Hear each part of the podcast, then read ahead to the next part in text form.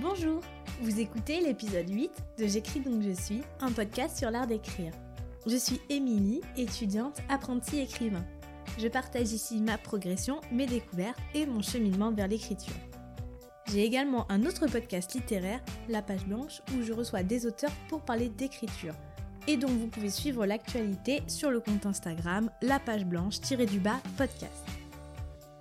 Vous pouvez vous abonner depuis votre plateforme d'écoute pour être notifié à la publication de chaque nouvel épisode.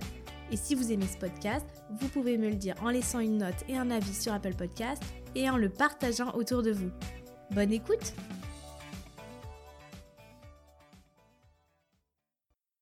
Bonjour à tous, je suis ravie de vous retrouver pour un nouvel épisode de J'écris donc je suis.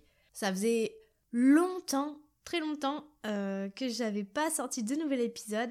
Comme je vous le disais sur Instagram, euh, j'ai pas repris tout de suite ce podcast après les fêtes parce que j'ai vécu un peu en fait euh, les deux opposés euh, en matière d'écriture.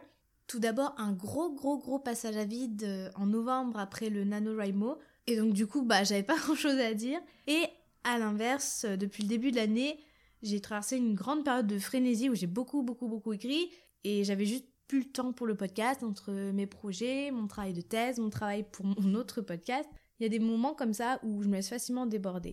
Et aussi parce que finalement, les périodes où j'écris beaucoup comme ça sont assez rares et je crois que j'avais envie d'en profiter. Comme si en parler ici allait rompre le charme ou que j'allais perdre ma dynamique. Il faut dire aussi qu'en l'espace de quelques semaines, j'ai euh, changé complètement mon rapport à l'écriture. Et euh, je me demandais comment aborder ce sujet euh, dans le podcast. C'est un peu compliqué, mais je vais essayer quand même de résumer la chose.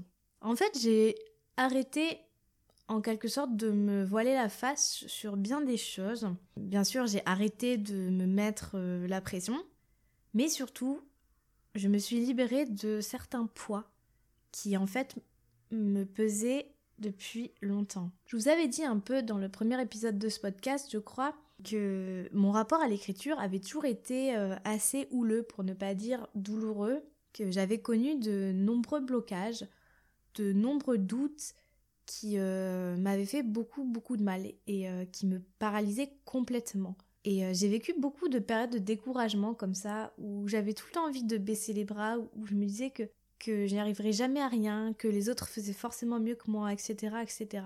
Et même dans les périodes plus heureuses et plus productives, je n'arrivais jamais vraiment à dépasser ce sentiment profond et ancré, cette espèce d'angoisse tenace qui menaçait constamment de me retomber dessus.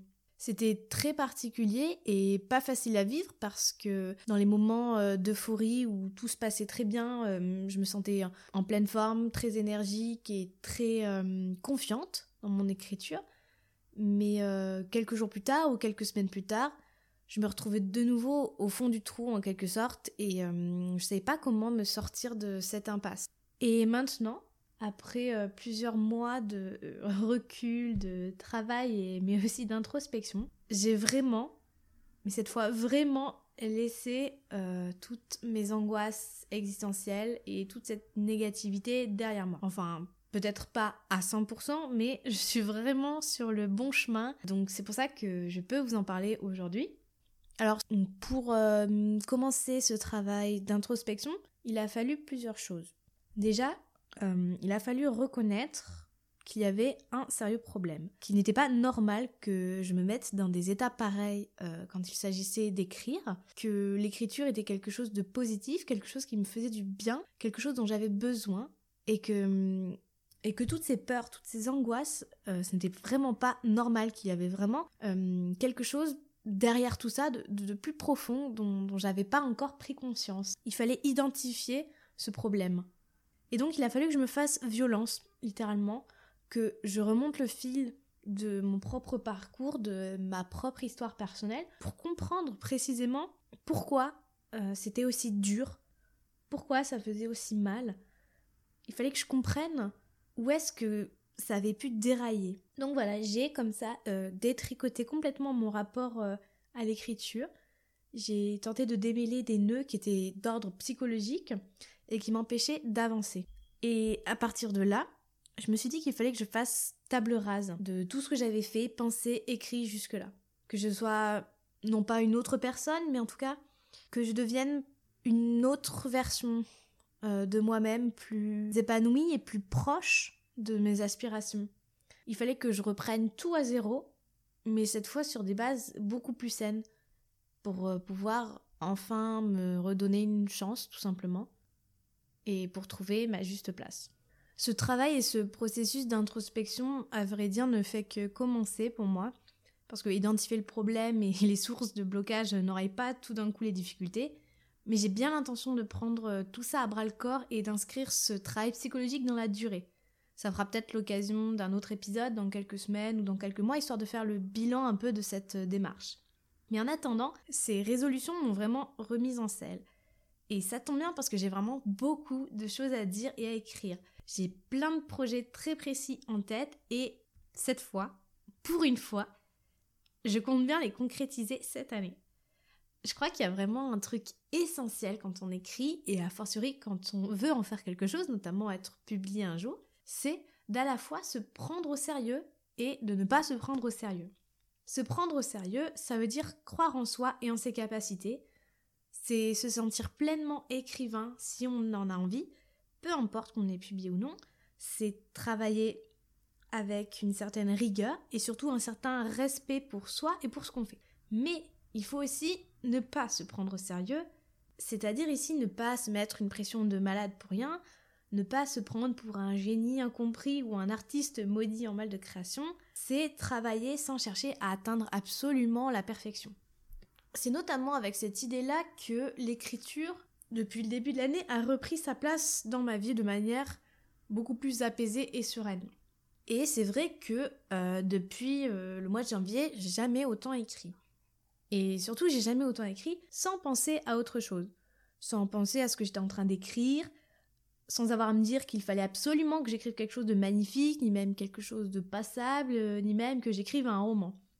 Je me suis un peu libérée de cette idée-là aussi, celle du premier roman qui sommeille, celui qui nous attend au tournant, ce fameux premier roman qui lancera peut-être une belle et longue carrière d'auteur.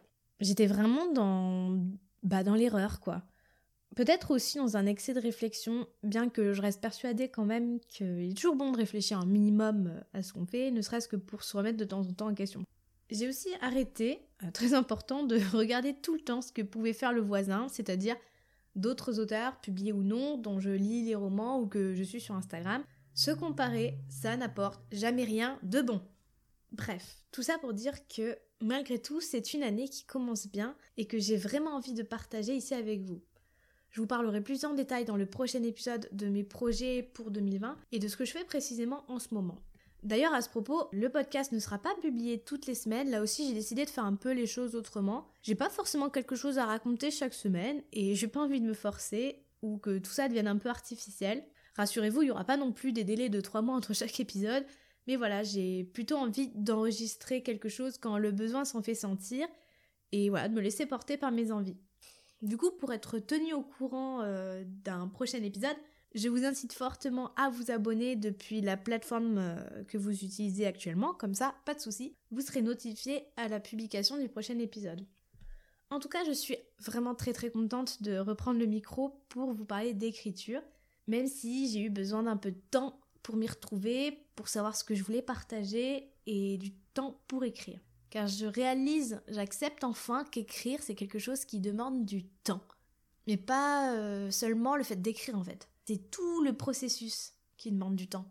N'importe quel texte qu'on porte en soi va germer à un moment donné, va mûrir doucement, s'étoffer sur des semaines, parfois des mois, ça mijote, ça fermente, ça n'arrive pas complètement par magie et surtout ça ne s'écrit pas en un claquement de doigts. Il y a dans tout ce long processus un temps pour chaque chose. L'écriture est une épreuve du temps et s'il faut évidemment de la pugnacité et beaucoup de travail, j'ai enfin compris que tout venait à point à qui sait attendre. Merci d'avoir écouté cet épisode. Vous pouvez me retrouver sur Instagram via le compte Émilie Dezélienne pour continuer à discuter d'écriture. J'espère que cet épisode vous a plu. Merci beaucoup et à très bientôt pour un nouvel épisode de J'écris donc je suis.